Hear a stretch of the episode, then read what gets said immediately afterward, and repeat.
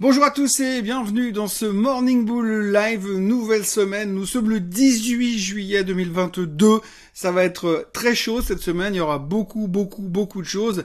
Il y a eu pas mal de choses aussi la semaine dernière. Euh, il est peut-être un petit peu temps de faire le bilan pour voir où on en est après une semaine euh, chargée en chiffres économiques et une semaine qui va promettre d'être aussi très chargé en termes de chiffres euh, trimestriels cette fois, mais pas que, puisqu'il y aura aussi évidemment cette semaine la Banque Centrale Européenne qui va devoir euh, faire quelque chose, ou pas.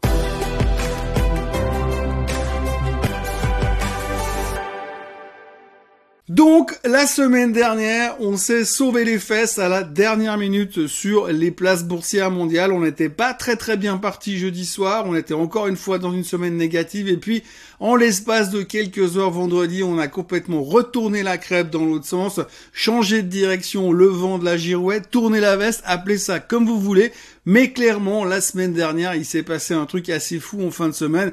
Quand on regarde les graphiques ce matin, quand on regarde un petit peu euh, les, indices globaux, si on regarde le S&P 500 ou si on regarde le DAX, eh bien, on voit que globalement, on a fait quand même quelque chose d'important d'un point de vue technique pourvu que ça dure. Alors c'est pas terminé, on se promet encore des belles semaines de volatilité visiblement quand on voit le comportement qu'on a eu sur certaines nouvelles vendredi.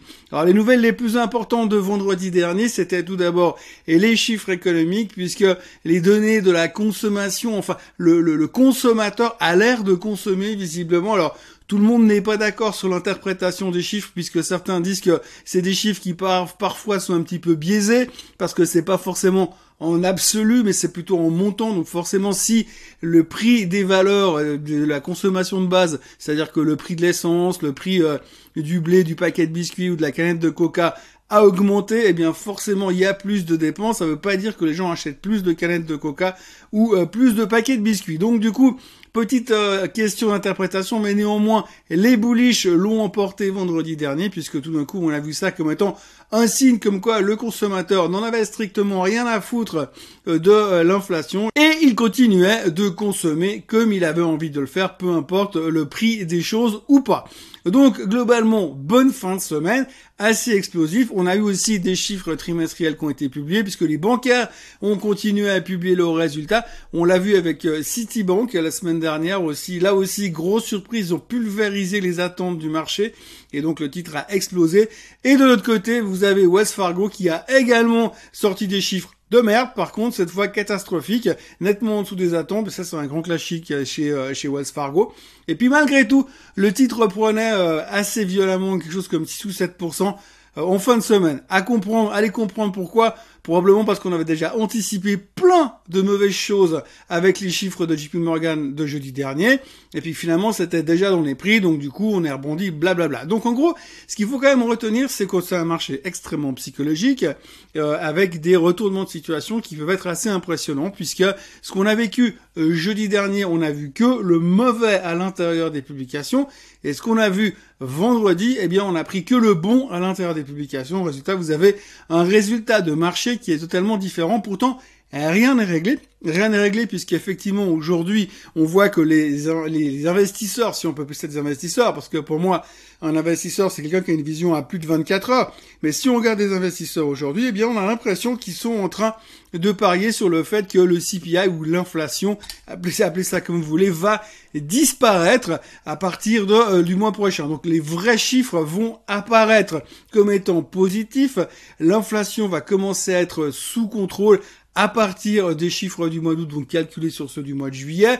Donc c'est un petit peu ce qu'on est en train de parier pour l'instant. Donc comme on est en train de parier sur le meilleur, eh bien finalement les marchés sont en train de se retourner et on a cette espèce d'engouement positif. Alors il faudra bien savoir raison garder puisque cette semaine on attaque tout de suite avec quelque chose d'énorme puisqu'on a beaucoup de publications. 70 sociétés du S&P 500 vont publier cette semaine, mais également d'autres grands noms en Europe puisqu'on aura accessoirement des boîtes comme Novartis ou Roche. D'accord, c'est pas en Europe, mais c'est en Suisse quand même, donc ils publieront aussi.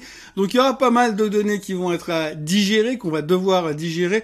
Là, on va attaquer directement avec IBM ce soir après la clôture, mais il y aura encore Goldman Sachs qui publiera cet après-midi avant l'ouverture. Et puis après, on va enchaîner directement avec des boîtes comme Netflix demain, et puis comme Tesla, je crois mercredi ou jeudi.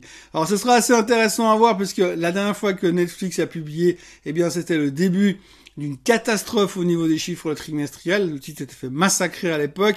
Donc on va devoir faire attention et voir ce qu'ils sont capables de nous sortir cette fois, bonne surprise ou pas, eh bien ça donnera un petit peu le ton pour la suite de cette saison des résultats. Et puis Tesla, alors tout le monde s'attend à une catastrophe au niveau des chiffres sur Tesla, enfin catastrophe dans le sens ralentissement, un peu moins facile du côté des ventes, blablabla. Bla bla. Donc il y aura pas mal de choses qui pourront être euh, mises sous pression du nouveau de Tesla. En tout cas, les gens attendent beaucoup euh, de mauvaises choses. Alors ce qui est bien, c'est que quand on attend beaucoup de mauvaises choses, c'est que finalement on est souvent surpris en bien. C'est un petit peu ce qui s'est passé jusqu'à maintenant. Donc il faudra vraiment interpréter les choses au fur et à mesure. C'est extrêmement difficile de donner une vision globale. En tout cas, ce qu'il faut retenir quand même, c'est que le, le sentiment ou la manière d'interpréter les résultats comme ils ont été faits vendredi, si on garde cette tendance-là, ben finalement on pourra avoir des bonnes surprises. Donc on est un petit peu partagé entre le fait de savoir est-ce qu'on a des attentes qui sont trop hautes et puis finalement tout le monde va battre les attentes ou est-ce que finalement les attentes sont trop hautes, il va y avoir des déceptions mais on va se dire tout est dans les prix. Alors tout est dans les prix, effectivement aujourd'hui on se pose tous des questions, on a tous fait des projections et quand on regarde un petit peu ces données, on parlait la semaine dernière de Combien euh, de combien la Fed va-t-elle monter les taux lors du meeting de la semaine prochaine? Eh bien, aujourd'hui, on est plus ou moins d'accord que ce sera 75 basis points. Il y a plus de 30% des analystes qui pensent qu'on va monter de euh, de 1 de, de 100 basis points, en fait de 1% directement, plus que 30%. La semaine dernière, juste après les chiffres du CPI, on était encore à plus de 60%. Comme quoi, c'est assez volatile hein, comme interprétation. Les gars, ils changent assez vite de d'avis ou euh, de chemise, où ils retournent leur veste assez facilement pratiquement plus qu'un politicien. Donc on s'attend seulement à 75 basis points. La question qu'on doit se poser après, c'est quelle est la probabilité d'avoir une récession? 49% des économistes qui ont été sondés s'attendent à une récession à partir du début de l'année prochaine, grosso modo. Alors ce sera intéressant de voir qui a raison et comment ça marche. Ce qu'il faudra noter quand même, c'est que depuis quelques semaines, on est en baisse. C'est-à-dire qu'avant, on était plus proche des 55-60% d'opinion en faveur de la récession. Aujourd'hui, on n'est plus qu'à 49%. Allez voir comment ça va se terminer. Euh, autre question à interpréter. Il faudra noter aussi au passage que en Chine, vendredi dernier, on a quand même eu des chiffres qui montraient que le marché et l'économie étaient super faibles.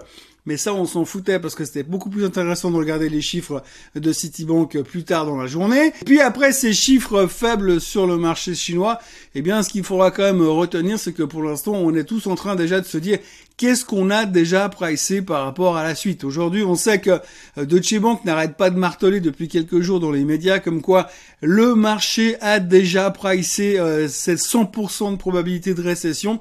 Donc on sait tous qu'on va aller en récession, le marché l'a déjà intégré, ce qui veut dire que si on va en récession, ben on pourra dire on le savait, et puis si on n'y va pas, eh ben c'est une bonne nouvelle parce que du coup on avait déjà anticipé le pire, donc on peut déjà commencer à racheter.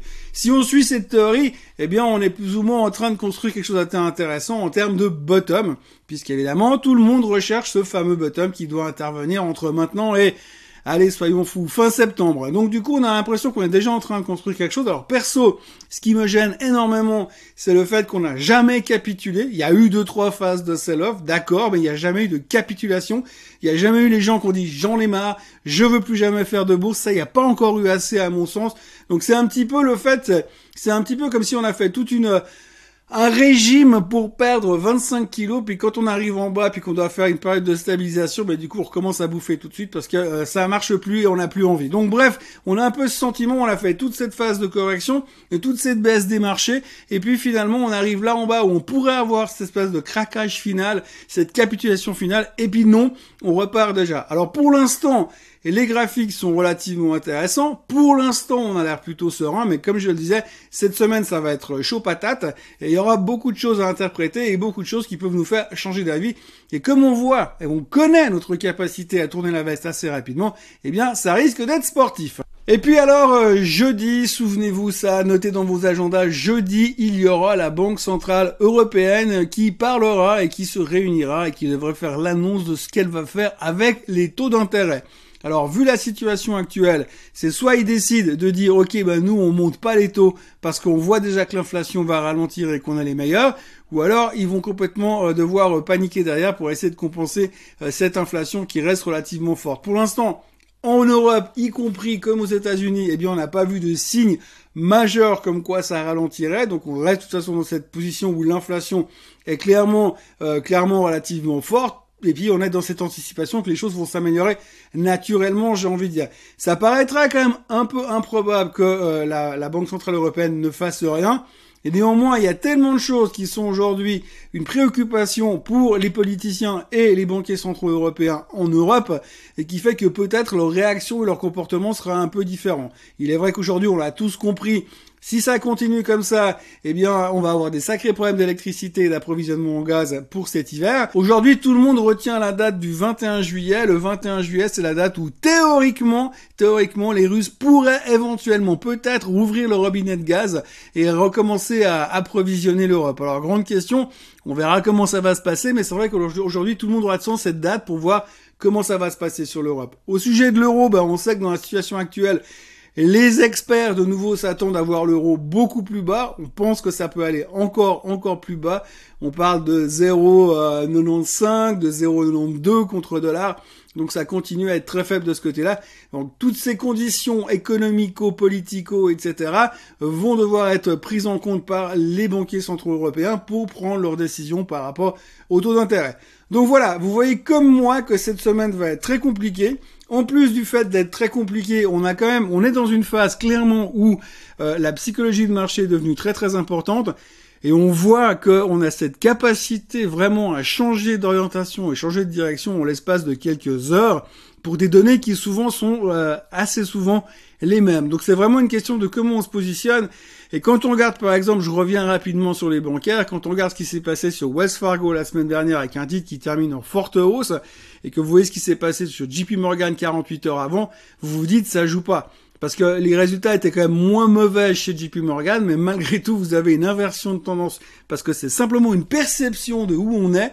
Oui, mais on avait déjà pricé des mauvais résultats, donc autant, autant racheter maintenant parce que finalement après, ça sera moins pire.